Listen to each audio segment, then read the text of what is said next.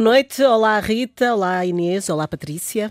Olá! E hoje vamos falar da exploração turística dos supostos lugares dos escritores. Há quem chame turismo cultural. Vamos ver o que é que esta conversa dá.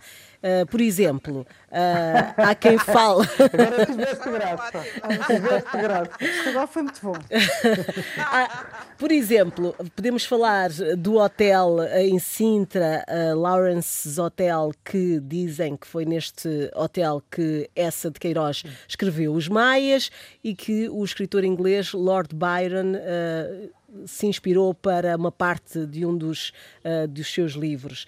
Temos uh, também a brasileira, de, de, de Pessoa, não é? Uh, e por aí adiante. o que não falta são locais, lugares. que... Cola do Bocage. Exato. E vocês o Martinho, poderão. O Martinho. Mas isto tudo para dizer que um, alguns são realmente um mito, não é? vamos falar é, é de uma polémica que surgiu à volta de um espaço no Porto, da Livraria Lelo. Inês, queres contar? Ah, posso contar. Boa noite a todas. Olá. Uh, foi uma, uma, veio um grande sururu uh, nos últimos, nas últimas semanas, porque a J.K. Rowling uh, fez uma sequência de tweets no Twitter dizendo: Bom, uh, vou aqui explicar quais são e não são os, os sítios de, onde nasceu o Harry Potter, dado que há muita confusão sobre isso. Então fez uma sequência de tweets a dizer: Não, não, não fui inspirada por, pelo colégio tal, o colégio, o, o Hogwarts não é inspirado no colégio tal lá inglês, uh, ao contrário do que dizem, várias coisas não comecei a escrever uh, no sítio tal e no sítio tal, e entretanto diz, e nunca estive na livraria Lelo do Porto.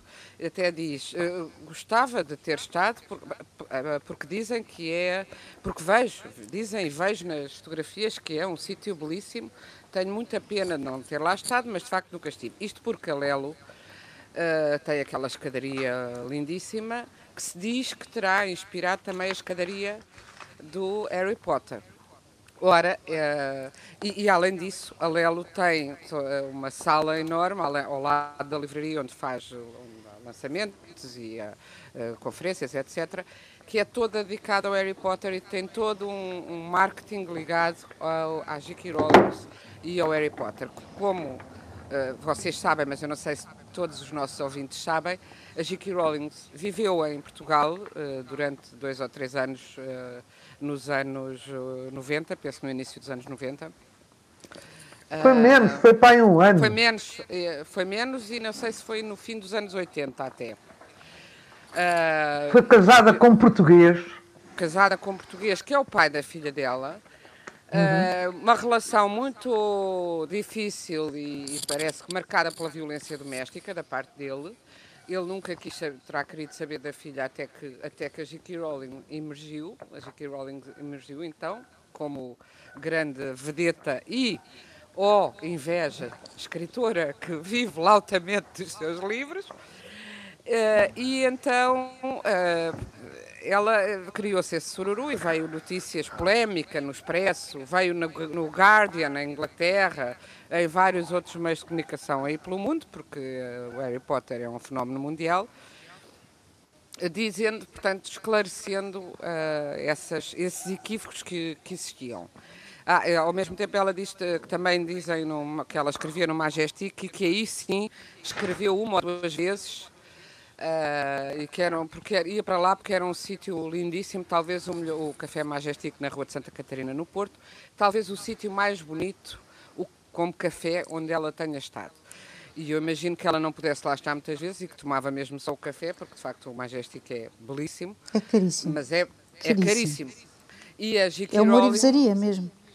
Que a J.K. Rowling em casa, em, em casa em, quando esteve casada no Porto, era Uh, e, e, antes disso, e depois disso, até ter o sucesso do livro, ela vivia de facto com muitas, muitas, muitas dificuldades. Depois, o que é engraçado é ver que o café, depois aparece alguém, um, um português, a dizer: Ah, ela há um cafezinho lá nos, nos arredores, onde ela aí se inscrevia todos os dias, diz o homem que lá está, mas esse coitado, o cafezinho que não está na zona turística não, nunca beneficiou disso, não é? E ela também, em, em Inglaterra, diz: não, onde nasceu o Harry Potter não foi em nenhum sítio fabuloso, foi num apartamento, num pequeno apartamento que eu alugava, num quarto, nem era um apartamento, num quarto que ela alugava por cima de uma loja, numa rua esconsa, não sei se é em Manchester, que eu não fixei os sítios. De forma que é muito engraçado, porque se foi criando uma mitologia uh, que muitas vezes não corresponde à, à realidade, não é? Porque, uh, e, uh, porque, até porque, vamos lá ver, os escritores escrevem também com a imaginação, não escrevem com. escrevem a partir do que conhecem e das dificuldades que têm, muitas vezes até, mas depois para saírem precisamente daquele ambiente fechado que é o deles. Agora, a, a polémica que isso criou em Portugal por causa da Lelo, não é? Porque, e apareceram logo umas, um, também os comentários, porque isto depois é tudo muito interativo, de pessoas a, a ralharem com ela e a dizerem agora que és rica, queres desmerecer Portugal. E como é Ai, que, é possível? E já vi, depois já vi outros, mais, uh, várias pessoas uh, até ligadas ao meio cultural, a dizer não é possível que uma escritora, mesmo que ainda não tivesse escrito nada, que estava no Porto, nunca tivesse entrado na Lelo. Agora Como ela é que não é está. É, possível? É, é, muito possível. Claro que é possível, claro. Pronto. Óbvio. Ora bem, então. Mas porquê que, porquê que não vem a coisa na outra perspectiva que é ah, a Lelo aproveitou-se de um fenómeno. Pois para fazer mais promoção. Não, isso eu acho que houve só uma complicação mesmo para a Lelo, porque a Lelo, 90% ou 50% das receitas é de gente que vai, de, vai ali ver a famosa escada que inspirou o Harry Potter na, na cena de não sei quê. E isso agora, esse filão, em rigor, acabou. Ou então passa a mito, como dizia há bocado a Patrícia, passa a mito, não é? Uh, mas calcula-se esta história de. Bem, ainda não cheguei a minha vez de falar. Não, mas uh, estamos aqui. Isto agora não é como a escola. O Olha o teu benefício, Rita, vá. O não sei quando é que é, eu gosto de é ser agora, educada. É agora, é, é agora. Pode, vá, Queremos agora. Esta, esta história do escritor que bebeu um café. Uh, não sei aonde, bebeu um café e estava distraído e tem logo uma chapa a dizer aqui tomava café uh, o Hemingway ou não sei quantos, não é? Portanto, isto é a capitalização de, de, de, das. E, e eu acredito, acredito, primeiro que com a experiência tenebrosa que a, que a J.K. Rowling teve com este marido português, não queira dar, embora ela faça a ressalva do Majestic, não queira dar grandes bébias a Portugal. Um, mas Até quer dizer. Bonito. Até é bonito ela dar tantas, porque ela tem dado muitas sempre. É verdade, é verdade. Ela Pronto. elogia muito Portugal. Quando Portugal estava, não sei se era no campeonato de futebol, dizia que estava dividida porque também tinha a ligação a Portugal. É verdade que ela faz isso. Pois, mas amanhã um biógrafo também pode vir a dizer a influência da comporta no imaginário da Madonna, não é? E se calhar, e não, não, não, não, é muito pior. E se calhar não tive nenhum. Amor, é muito pior. Ela está na ela está no palacete, ela tem o palacete dos, dos Maias, o ramalhete. Portanto, o, o, o, o senhor Afonso da Maia vive ali aquele fantasma com ela, estás a ver? E o Batista é. e toda aquela gente, aquilo vive ali tudo, tu estás a ver o que vai ser. Mas vocês nunca foram a nenhum sítio não. Ou passaram a algum sítio que soubessem que, uh, de certa forma, teve passagem uh, por aquele espaço um escritor? Uh, nunca. Ai, eu tive, ah, eu tive, já todas tive... fomos a Stratford com Shakespeare, oh, não é? Já... Ah. Eu tive, eu tive de 2008 a 2014 na casa onde morava o Fernando Pessoa, morava mesmo, não é? É verdade. Morar e dormir, e dormir. E dormir. Tal uma Madonna, tal uma Madonna, só que em sítios diferentes. Eu, mas até foram lá escritores dormir, foi um dos desafios que lhes fizemos, foi escritor, eh, poetas para dormirem no quarto onde dormia a pessoa. Há essa, e de facto via, aquilo tem lá a, a secretária onde escrevia a pessoa de pé, porque ele escrevia muitas vezes de pé, acima dessa secretária. É porque lhe deviam as costas, Inês, Não era secretária, estou a dizer, não, estou mal, não é secretária, era um, é uma cómoda, na verdade. Uma cómoda uh, que era a original, é mesmo das poucas coisas originais que existem dele, e vinha gente do Brasil que só que queriam pôr as mãos ali pôr as mãos em cima da cômoda onde Tipo, estava a mão da pessoa. tipo Santinha da Ladeira. Opa, exatamente.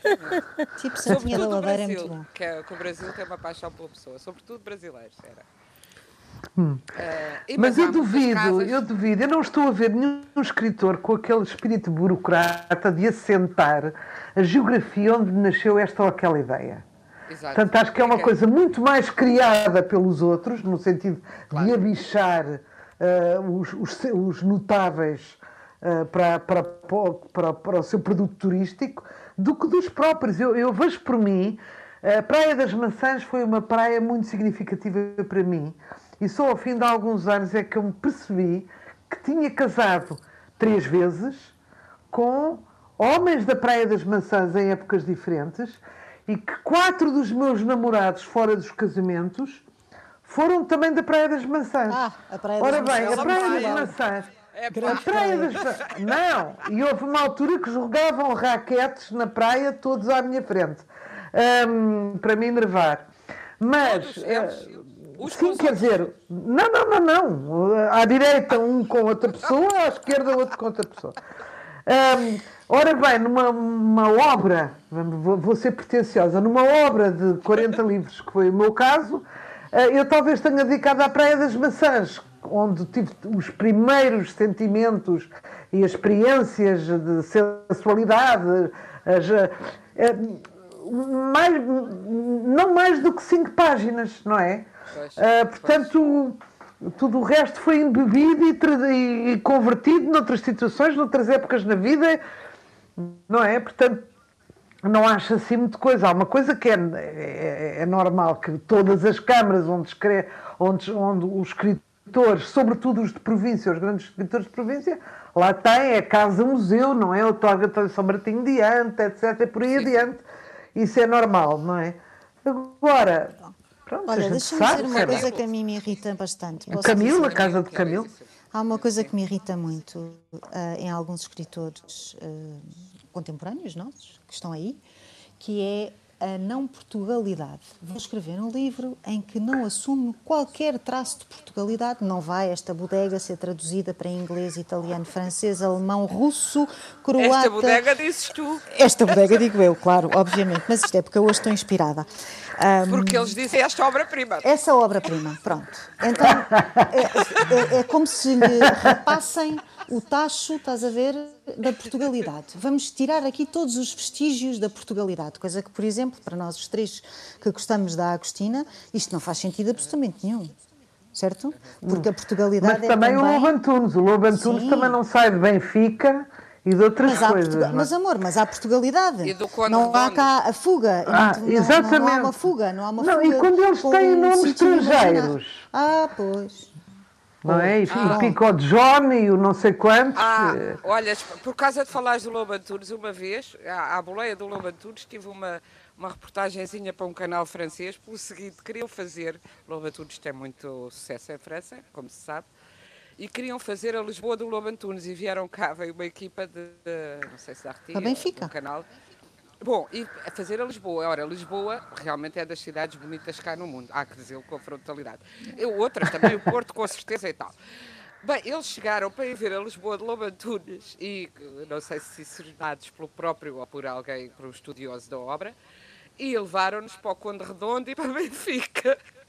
E depois eh, acabaram a telefonar-me porque queriam eh, ter- ter um contraponto da, pronto, de uma escritora de outra geração eh, que mostrasse um bocado o, O Rio. Lisboa. Sim. O Rio, como alguém lhes disse que na minha, nos meus livros aparecia o Rio Tejo É, e até esse bibelô, como lhe chamava o Cardoso Pires, esse bibelô da Torre de Belém e tal, para compor, porque depois visualmente era um bocado complicado. O texto Ser Benfica, não é? o texto eh, eh, exaltava aquilo de uma maneira lindíssima, mas visualmente era um bocado complicado aquilo ser o que era. não correspondia. Não, não, Mas é assim, mas se tu pensares- sim, se tu Mas o que é pensares- grandioso muitas vezes é poder, de, de- do nada, ou dos nadas que são a vida das pessoas, porque é disso que concretamente escreve o Lobo Antunes, pessoas eh, eh, com vidas tristes e, com, e que moram em sítios feios, e encontrar a beleza nos sítios feios é mais difícil propriamente do que encontrar ali à Beira-Tejo, é verdade, não é? Sim, claro. Sim, mas quer dizer, mas há uma Portugalidade no Lobo Antunes, há uma Portugalidade sim, sim, de, sim, eu, nos teus livros ou nos livros da Rita, e o que eu acho é que há esta tendência... E, sim, nos meus, mas uh, há, uma, há uma tendência para a não Portugalidade como se fôssemos tão pequeninos e insignificantes e provincianos e, e pronto, e então não vale a pena. Percebes o que eu quero dizer? E, e escolhem-se nomes que depois traduzidos para outra língua podem dar, tipo Tomás. A, a, a proliferação de Tomás um, é, é, Ana. São nomes assim, que não tens o António, nem o Joaquim Miguel, estás a ver? Tens, o João com o Til é muito mais Nem complicado. tens o João com o Til. Não pois, tens. É. Pronto. Tens, tens o Tomás. Mas vocês, o que é que, o que, é que as pessoas procuram uh, nesses sítios? É muito importante quando um romance tem, tem um local. É oh, Fernanda, desculpa lá, mas apeteceu-me dizer: o que as pessoas procuram é ser felizes. O que elas procuram é ser felizes. E um prato de caracóis então, e uma imperial. O que é que vocês procuraram uh, quando quiseram estar no, no no, no sítio onde uh, Shakespeare uh, se inspirava ou que é que, o que é que vocês. Não sei, fez parte da educação que os meus pais me deram. Foi levar, foi, foi levar as duas meninas a ver a casa minúscula do que era uma casinha de chocolate, não é? Em que a cama dele, ele devia ter 1,48m, vá. A cama dele era, era, era, uma cama pequenina não sei o quê, a gente achou piada, mas era uma casinha igual a todas as que há em Stratford, não é? Não era nada extraordinário. É, é interessante ver como é que, por exemplo, o Hemingway um, o seu gosto por touradas, que depois veio a ser tão polémico, foi de facto embebido em Espanha, não é? Uhum. Um, e portanto e houve Cuba, assim grandes influências. Também. Em Cuba, em Francisco José Viegas era um apaixonado por, por, por, por, por Cuba, não é? Portanto, há assim pessoas que são muito ligadas a certas geografias, ou então, como o Stefan Zweig, que passou muito tempo no Brasil e, portanto, acaba por embeber aquela cultura e, e estar mais grato àquela cultura do que propriamente à Áustria ou à Alemanha ou a todas essas uh, passagens geográficas da vida dele, não é? Embora se tenha um, suicidado também no Brasil, não é verdade? Mas... Exato, que ele pede desculpa. Ele pede desculpa, ele diz não exato. tem nada a ver com o Brasil, tem isto que me tratou muito bem, não é? Exato, exato. Uh, e algo. Eu, Sim, sim, Inês. O Hemingway de que a Rita estava a falar, aliás, é um caso mesmo especial, porque o Hemingway, à parte desses sítios míticos e concretos e míticos, e ele de facto vinha de propósito a, a Espanha todos os anos para ver as touradas todas e fez um livro chamado Death in the Afternoon, Morte à Tarde, que eu saiba não está traduzido em português, que é só um manual sobre a tourada, que eu li de ponta a ponta porque no meu último romance falei do meio da tourada e dos toureiros e fui ler e aprendi muito com o Hemingway, que sabia todas... Ora, aí está um tema interessante. Todas, todas, tudo o que se relacionava e que tinha paixão e os lugares melhores para estar na, nas, nas praças de, de, de, touros e como eram as diversas formas das, da corrida e como eram as diversas formas de atacar o touro e tal, ele tinha um fascínio. Mas à parte disso, o Hemingway, como viajava muito e era mesmo o escritor, o protótipo do escritor aventureiro. Não há praticamente sítio nenhum, sei lá, em Veneza há um café caríssimo é por isso mesmo, não é? Não, não é o Florian.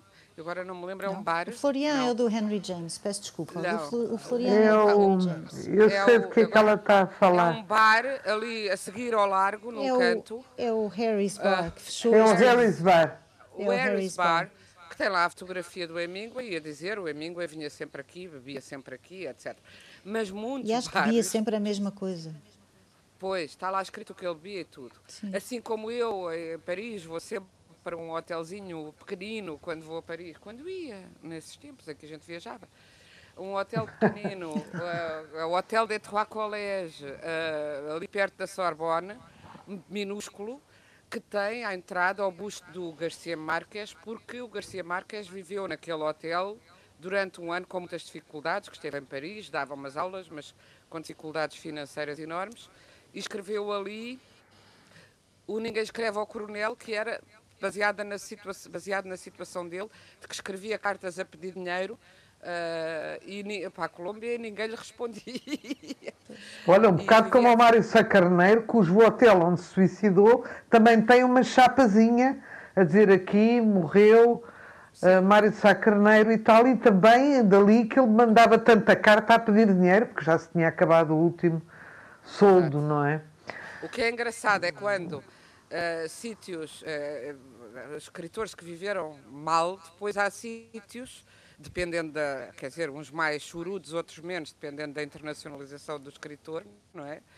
Que uh, vivem, que, como casas-museus, de gente que agora paga para visitar escritores que não lia. Por exemplo, o Melville. Eu vi a casa do Melville em, em uma, uma das, ou aquela em que ele viveu mais tempo, uh, no, no, no, estado de Nova Iorque, enfim, mas bastante longe de Nova Iorque, que é uma casa-museu, e o Melville viveu à conta do sogro e, e, e também ajudado pelo seu amigo famoso, Nathaniel Althorn, que vendia imenso, e o Moby Dick era um flop total.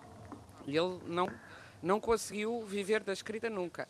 Mas agora, agora sim, conseguiria viver da escrita e agora tem uma casa, um museu, onde as pessoas vão. Eles vão enriquecendo depois de mortos, já reparaste? Os sítios vão sendo cada vez mais bonitos, não é? Começam a perceber. Mas por acaso, essa vez... história da geografia, há de facto Paris, não é? Converge em Paris uma série de experiências inesquecíveis de escritores e artistas. Eu acho que Paris hoje em dia já é completamente politizada e já estamos muito longe da, da boemia que, que, que, havia, mas isso também devia ser estudado, porque de facto, tanto pintores como escritores, como cantores, Paris era assim uma coisa absolutamente extraordinária e toda aquela zona ali ao pé do Sena, do, do Sena não era? Era um, foi uma coisa que contribuiu para o imaginário e de, de muita gente e também para o desespero, a droga, a solidão, etc, etc. Mas ao mesmo tempo foi um banho de, de inspiração para tanta gente, não é? É, é verdade. Mas, por exemplo, em Lisboa, tu tens, eu não sei se ele ainda faz, o Richard Zimmler fazia um tour por Lisboa uh, a propósito do Último Cabalista, do seu livro. E acho que foi um sucesso. Uh, e o mesmo acontece em Paris com, com aquele, como é que ele se chama? O Código da Vinci. Acho que há um percurso que tu fazes para conhecer os lugares do livro. O que é uma coisa, pode ser engraçado, não é? Pois. Sim, é outra Sim. maneira diferente um caso, É uma outra perspectiva. Quanto a, quanto a lugares míticos, há também um caso eh, ainda mais extraordinário, que é a existência de uma aldeia chamada El Toboso, em Espanha, que foi criada, fez-se uma aldeia, a partir da aldeia descrita pelo, pelo Cervantes no seu Dom Quixote. Essa aldeia não existia, foi criada no, no, ah, em La Mancha. É lindo, eu já lá fui e é lindíssima a ideia. Que seria onde vivia, onde viveria a Dulcineia, del Toboso. Que engraçado, e mas é uma invenção pura. É uma invenção, mas fez-se uma aldeia no meio Muito da planície da Mancha, uh, onde se vê uh, a paisagem descrita pelo Cervantes, e é uma aldeia com casinhas e é todo, todo é um museu em forma de aldeia que, não, que foi criada a partir eh, de um livro, que não, não tinha existência antes do livro. É também Isso é muito outra, bonito. É muito bonito. Será que o Tolkien também tem assim? A Terra-média, a Terra-média é um é? sítio. Sim, não, a Terra-média era muito engraçado de ter, com aquelas casinhas dos hobbits todas redondinhas, era maravilhoso. Exatamente, não é? Mas não me parece que exista um Shire por aí, não me parece. Tenho pena, devo-te já dizer, Rita, porque eu ia. Eu ia logo. Eu gostaria aqui de dizer outra coisa que não, não admitir aqui uma, uma, as conversas são como as cerejas, o Vitor Nemésio está sempre entre nós e a sua, a sua arte. E é o seguinte, já, já, eh, isto já foi há, uma, há mais de uma semana, mas nós recebemos uma, uma mensagem no nosso Facebook da uma nossa ouvinte, Cristina Vilarinho, que eu passo a ler para que nós possamos responder. Muito bom dia à equipa Maravilha. E, e, tem a ver com o que estávamos a falar, tem a ver com pobreza. Nós falámos dos escritores serem pobres e enriquecerem depois com o turismo posterior. E aqui é, é, a questão da pobreza dos escritores. Muito bom dia à equipa Maravilha. Gosto do vosso programa, é descontraído, pedagógico, informativo, cultural e essencialmente honesto. Oh, Cristina, eu gostei desta, do essencialmente honesto. E é verdade. E escuto frequentemente. Mas não posso deixar de me indignar quando vocês afirmam que são pobres, no último programa e em outros. Eu não sei em que programa foi que nós falámos disso. Tudo é relativo, já se sabe. Possivelmente o pobre, para vós, burguesas, é o equivalente ao bem-estar de muita gente. Já sei que está muita coisa mal, não há respeito, nem a política de vida pela cultura e pelos artistas, mas pobres é não ter trabalhos, nem saber como pagar contas ao fim do mês. Pobres é não ter uma rede de amigos e ou familiares que nos ajudem.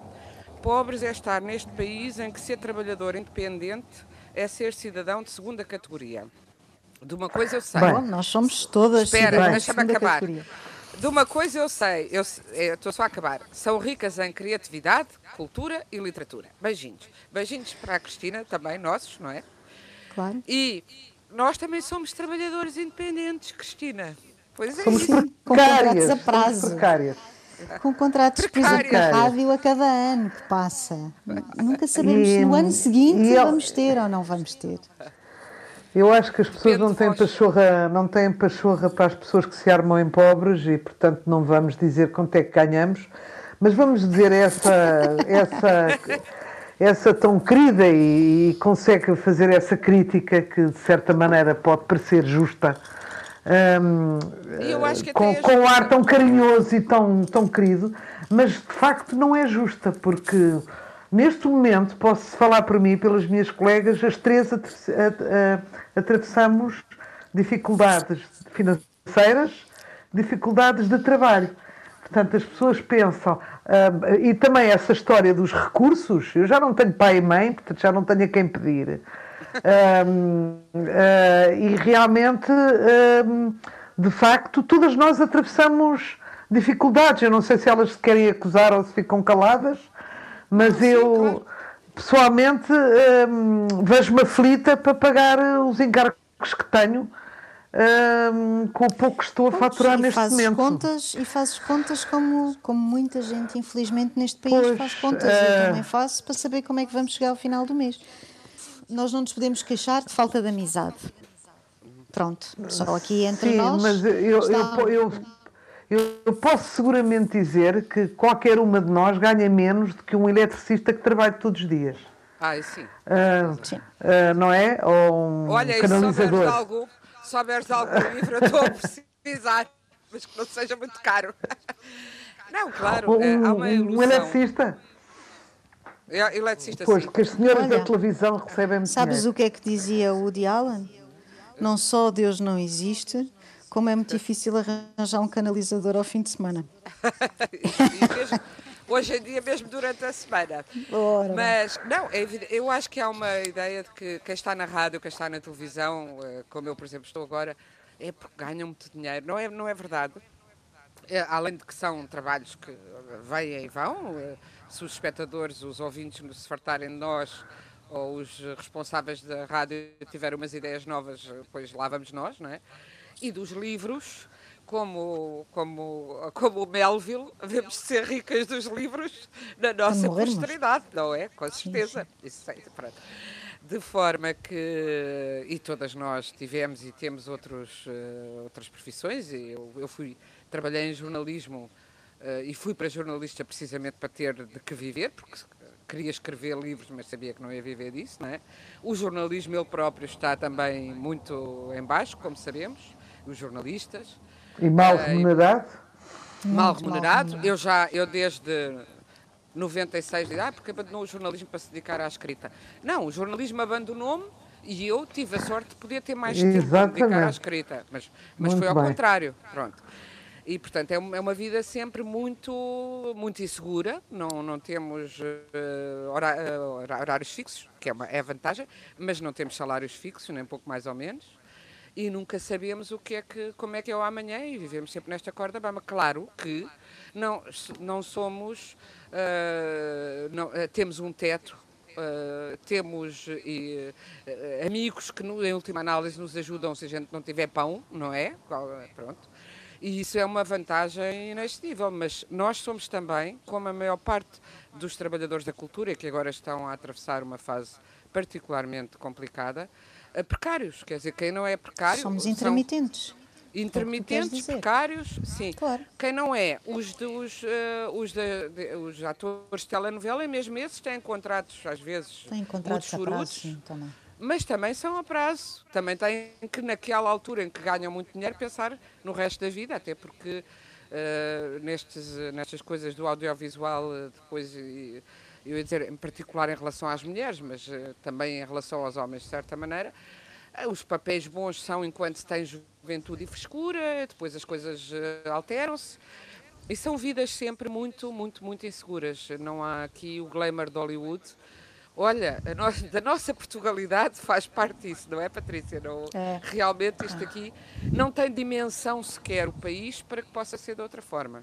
Embora pudesse, claro, devia haver um estatuto do trabalhador intermitente, um estatuto do artista, como há na Europa democrática praticamente toda, como há em França, como há na Alemanha, etc e aqui não, não, ainda não se chegou a isso, infelizmente, e, e, agora, nesta fase em que acabaram os espetáculos, acabou a cultura ao vivo, uh, muita gente está mesmo à beira da fome, ou a passar fome, ou a viver de, de pais, de irmãos, de, de enfim, de, de à conta de outra pessoa, de ajudas, que é sempre mau, é, é, bom, quer dizer, é bom que exista ajuda, mas ninguém gosta de viver. Uh, por gentileza de outrem, não é? Sim, olha, é uma coisa que. Uma questão de dignidade. A nossa. A Maria Velho da Costa falava que para se conseguir uma certa independência na escrita, também tinha que ter uma certa independência financeira para a pessoa não se é sujeitar a ajudas e a apoios e a subsídios sim, e sim. Que, nos fazia, que nos obrigam a dobrar um bocado a espinha às vezes.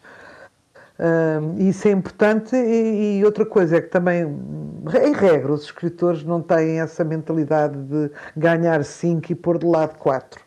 São realmente... Como nenhum artista, não, não, na maior parte das Como vezes, nenhum artista, os artistas não têm, não sabem, não sabem, nunca tiveram jeito Gerir. para fazer dinheiro, para nunca, e portanto, esses fenómenos de escritores ricos há na América e aqui há dois, hum não é? Sim. Todos nós já tivemos melhores tempos, todos nós já tivemos. Sim, sim. Não, Agora, e, e os tempos que se adivinham vão ser particularmente complicados para a malta da cultura e para os artistas de qualquer área que queiram invocar, nomeadamente os escritores. É, é preciso não esquecer que eh, as quebras de vendas do livro são. Uh, são o quê? são, são descalabros, são abissais, são tristíssimas, são assustadoras, são, enfim, são, são uma tristeza. E, e é verdade que vêm aí tempos muito difíceis. Uh, por exemplo, Bem, estive a... difíceis e não é só por causa da pandemia. Oh, Fernanda, só um minuto. Sim. Não é só por causa da pandemia, é porque de facto a internet é uma concorrência absolutamente, não, não vou dizer desleal, que é um lugar comum e é estúpido, mas quer dizer, de repente, os parâmetros da vida são completamente diferentes. Portanto, não, não nos admiremos que, que a literatura seja pelo menos adiada até uma nova era. Porque não estou a ver as pessoas nem com vidas, nem com disciplina, nem com educação em casa para isso, para lerem para passarem o tempo a ler. Mas a pandemia Portanto... precipitou um bocado as coisas, porque uh, há pouco tempo estive na Barata não? e a Barata está mesmo escancelada, é assim que eu posso mas dizer. Mas a Barata já tinha problemas atávicos Sim, mas... anteriores, eu sei bem, porque é uma livraria que eu frequento muito, e que como editor, para a qual como editora também uh, é uma livraria onde eu punha os livros da, da, da editora que eu tenho, e eh, já está com um problema eh, muito antigo. Não, claro que terá sido agravado, como todas as outras eh, livrarias, pela pandemia. O que acontece é que também há, esperemos que haja. Muita gente diz que compra na net através das livrarias virtuais, que já há em Portugal, havia só a Amazon, mas agora há em Portugal, etc e pelo que sei, a UC, por exemplo, que é uma livraria virtual portuguesa, vende regularmente e vende bem e tem êxito. Mas realmente, eh, se toda a gente começar a comprar só livros pela, pela internet, acabam as livrarias que são Uh, locais de tertúlia, de convívio, de lançamento de livros. Bem, não é só isso. E não é só isso. Livros, Ora, é? lá está. É que tu vais à livraria e podes descobrir um livro. Se tu fores é. para a internet, ou tu vais à procura de uma coisa, ou então como é que fazes? Pois. Ah, percebes? É, é, eu acho que há É, aqui claro. um mecanismo muito distinto. E a verdade é que as pessoas hoje passam uma média, há estudos neste sentido, de 4 horas nas redes sociais, na internet. 4 horas. Mais outras a tantas ler. na televisão. E outras A tantas ler, a televisão. ler no Facebook, a ler no Twitter, a ler aqui, a ler ali. Mas depois livros, moita carrasco, como se diz no Alentejo. Pois, ler livros é que eu acho que se vai mudar esse parâmetro e abre uma perspectiva completamente diferente, não é? Quer dizer, não, não é inimaginável, mas pode, pode acontecer, quer dizer, que apesar dos esforços de todos os países, não é? Porque, porque isto é uma coisa que está, esta quebra da leitura eh, ou da geral. compra de livros, porque a leitura, por exemplo, a pandemia até pode ter favorecido a leitura, a gente não sabe, porque as pessoas não podiam sair, mas tinham livros na estante que nunca tinham lido e podiam ver. Desde a a quebra da compra de livros, eu acho que é é uma coisa que se está eh, a assistir em todo o mundo. Não é? Fala-se muito eh, em Portugal e coitados dos portugueses que tá, tá, tá, tá, tá. Não. Eh, em todo o mundo Sim, sim, está, está a sentir. É uma mudança de paradigma. E, portanto, podemos ficar desempregadas. E respondendo à nossa ouvinte, podemos ficar em bastante piores lençóis. Eu acho que haverá solução a médio e longo prazo, porque acho que o livro sobreviveu a séculos e vai sobreviver. Como se dizia que o teatro acabaria quando viesse o cinema, não acabou, houve essa polémica. Uh, reformulou-se e deixou-se influenciar pelo cinema. Até já vi peças, vi uma peça recentemente, há uns meses, na- na, uh, no Teatro Aberto, por exemplo, que era eh, tinha um filme dentro, era parte filmada, eh, parte eh, teatro. Eh, Como o cinema também recebe influência do teatro, estou a lembrar-me de, um, de um filme do Lars von Trier que é completamente com a Nicole Kidman, um filme, aliás, um filme aliás muito duro, agora não me lembro do nome. Qual? Ah, ah, que é um, ah, um filme sobre em que a Nicole Kidman é excessivamente maltratada, violada, etc. E é tudo num cenário de teatro. É todo feito como se fosse em palco e não deixa de ser mesmo. Ah, Talvez- já sei. Não me lembro agora do título do filme. Mas é dele ou do Cronenberg? Não, não, é do Lars von É Trier. de Lars von Trier. É. É, é. Como é que isso se chamava? Não sei o que é Dog. Dogville. Dogville. É, Dogville, o Dogville, estava Dogville, aqui. é o Dogville, pronto, que é claramente uma homenagem também ao teatro. Portanto, as coisas reformulam-se e eu estou convencida, se não tivesse convencida, não tinha há três anos lançado uma, uma pequena editora, ah, que ah, o livro vai sobreviver, o que é, evidentemente, cada vez eh, com mais dificuldade no, no, no capítulo da literatura, mas também por, eu acho que a escola tem aí um papel formativo fundamental em levar as pessoas a terem o prazer de ler boa literatura em vez de lerem eh, só livros de autoajuda ou aquelas porcarias do, eh, de- com, com palavrões na capa que, que estão nos tops não sei quantas vezes, não, não sei quantos meses. Acho que há um- uma. ma- Mas vejo que nas gerações mais novas, que são mais formadas, mais universitárias do que alguma vez foram em Portugal, a leitura continuar. Sempre que eu digo isso, dizem: Ah, vês a tua filha e meia dúzia de amigos. Ah, bom, vejo a minha filha e meia dúzia de amigos e depois ouço falar outras. Quer dizer, claro, serão nichos, mas também ah, há 50 anos quem lia era também um nicho. Eh, e portanto eu, eu tenho esperança, eu gosto de ver o copo meio cheio, não é? E penso que temos é que eh, perseverar na, na, na luta pela, pela literatura. É por isso que eu fiz a editora, lá está, que também só que continuará à medida que eu conseguir que os livros tenham mínimos de venda e que eu tenha hum, dinheiro que sobra ao fim do mês para fazer mais um livro, que é só assim que, aquela, que aquilo existe. Mas se nós desistirmos, eu se eu dissesse "Ei, isto está cada vez pior e não fizesse eh, a editora, eh, acabava mais depressa, porque eu acho que, isto eh, é, É preciso contagioso. não desistir. Sim. É preciso não desistir e que é contagioso e que, e que não foi porque eu via muita televisão quando era criança e diziam esta geração só vê televisão, não vai ler livros. Eu arranjava tempo para ver televisão e ler livros. Esta juventude agora já nem vê televisão. A juventude não vê televisão. É um problema para a televisão, mas não é um problema para os livros. Estão muito na internet e veem os filmes eh, nos computadores, ou têm eh, televisores em casa para ver séries, eh, e, e só estão ligados às coisas das séries. Mas o livro não tem de ser um inimigo disso, porque é um complemento e dá-nos uma outra forma de entrarmos dentro de nós, da tal introspeção uh, de que eu falava no último programa, e descobrir mais mundo. Agora, existe concentração. Acho que o problema. Eu tenho, o que vejo é que há muita dificuldade de concentração. Exige mais de concentração, reclusão. Exato. Olha, é? então agora, agora estamos na reclusão, precisamente, não é? Sim, mas quer dizer, a maioria das pessoas estava com quatro filhos na cabeça, não é? Quer dizer, também não dá ah, para reclusão. Quando está. É? Sim, claro, há reclusões e reclusões. Mas. Ou, ou com o marido até... em cima. Mas sabes que até talvez. Com a mulher. Talvez até, eu imagino que se eu estivesse com crianças pequenas e com, num apartamento pequeno com crianças pequenas, o bocadinho que eu tivesse livre, e aliás eu fazia isso quando tinha uma criança pequena e podia ficar longe dela durante um tempo, era ir para um jardim, deitar-me na relva e ler, estás a perceber? Porque era estar comigo pois. de uma forma muito mais uh, uh, concentrada, tranquila. Uh, íntima, íntima. Íntima, íntima. Há uma intimidade no livro que eu acho que não é substituída por É verdade. É isso mesmo. É verdade.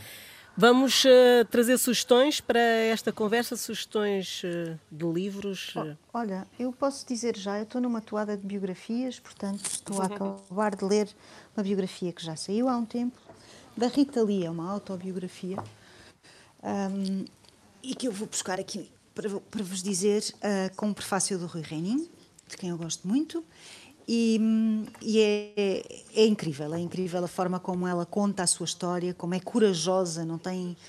Ah, sem vergonha, sem culpa, fala da prisão, fala do encontro uh, amoroso da infância, dos da política, do nascimento dos filhos, das tropecias, da droga, enfim, do rock, do rock and roll, e é maravilhoso.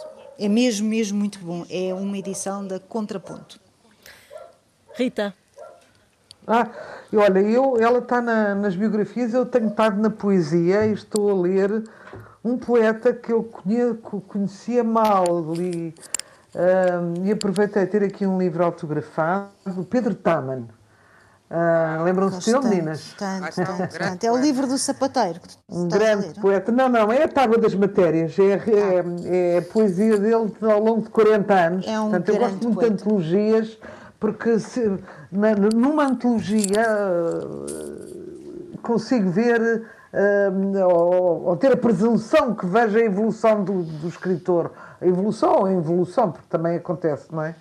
Uhum. Um, mas pronto, muitas pessoas não sabem quem é. Foi, é um grande poeta. Uh, é um grande poeta, foi, foi diretor da extinta editora Moraes, com o escritor António Alçada Batista foi vogal do Conselho de Administração da Gulbenkian, era um homem extremamente educado e foi também presidente do PEN Clube e da, da Assembleia Geral da Associação Portuguesa de Escritores, portanto foi um homem uh, incontornável, como se diz na, na literatura portuguesa, tradutor, foi dizer, muitas tradutor. coisas, foi agraciado com a Ordem do Infante Dom Henrique, um, e sim, tradutor de muitos importantes, de Gabriel Garcia Marques, do Reinaldo Arenas, de Marcel Proust, do Gustavo Flaubert, um homem de imensa cultura, e, e estou deliciada a ler uh, as coisas dele.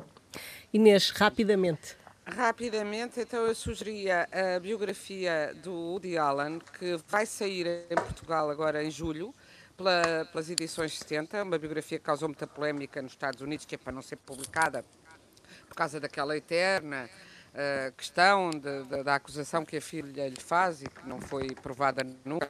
Com uma biografia que eu estou a ler em inglês, uh, comprei uh, logo em inglês e que me está a divertir imenso, que se chama Chamar-se em português a propósito de nada, é a tradução direta do, do título. Uh, e que conta a história dele desde a infância mesmo dos avós e dos pais e de como era a vida de, na infância dele, como é que ele começou a trabalhar, uh, fazer uh, stand-up comedy e uh, com muita graça, muita leveza, lê-se com muita facilidade. Rimos-nos imenso porque ele tem aquele sentido de humor genial e ao mesmo tempo muito cândido. Uh, depois desmistifica que não era nada o intelectual, que lhe começaram a chamar intelectual porque era baixo e usava óculos grossos, mas que ele, eh, em jovem, era, era um grande futebolista e era daqueles que gostava de passar o fim de semana a olhar, a comer pipocas ou outra coisa e a, a ver os jogos de futebol, com muito pouca cultura porque os pais não liam nada. E que começou foi a interessar-se quando começou a gostar de menina, de raparigas, uh, interessava-se pelas que tinham o ar intelectual, que não tinham maquilhagem, não gostava de mulheres maquilhadas e que andavam com uh, livros uh, debaixo do braço anotados e a dizer ver Kierkegaard. E ele depois começou a sair com uma dessas e sentiu-se muito estúpido e começou a procurar ler mais por isso. E, e portanto, Há uma cena de um filme dele que a intelectualidade dele é, é, é, é fraudulenta, de uma certa forma. Deve às mulheres. E deve às mulheres, sim. E que, e que sempre teve. Agora, que foi muito amado na infância, uma família complicadíssima. Os pais estavam sempre à guerra, ele diz que uh, viveram 70 anos juntos, mas que tinham uma maneira de se amar parecida com a dos caçadores de cabeças das tribos do Bornéu. Oh, que, mas que mesmo assim, muito amado, tarará, mas que sempre muito, muito, O que ele era assim era muito pessimista, trágico, e que quando se diz ver o copo meio. Agora lembrei porque eu falei do copo meio cheio, copo meio cheio ao meu ao meio vazio, ele olhava sempre, ele pensava sempre era no, caixão, no caixão e via sempre o caixão meio cheio, diz ele. É uma das imagens que lá está. Desculpa, só uma coisa, e onde é que, quando é que isso surge em português? Em julho. Opa, li em que julho. sai em julho pelas edições 70. Temos que nos despedir. Tivemos o apoio técnico de Leonor Matos. O programa está disponível em podcast em antena1.rtp.pt. Boa noite.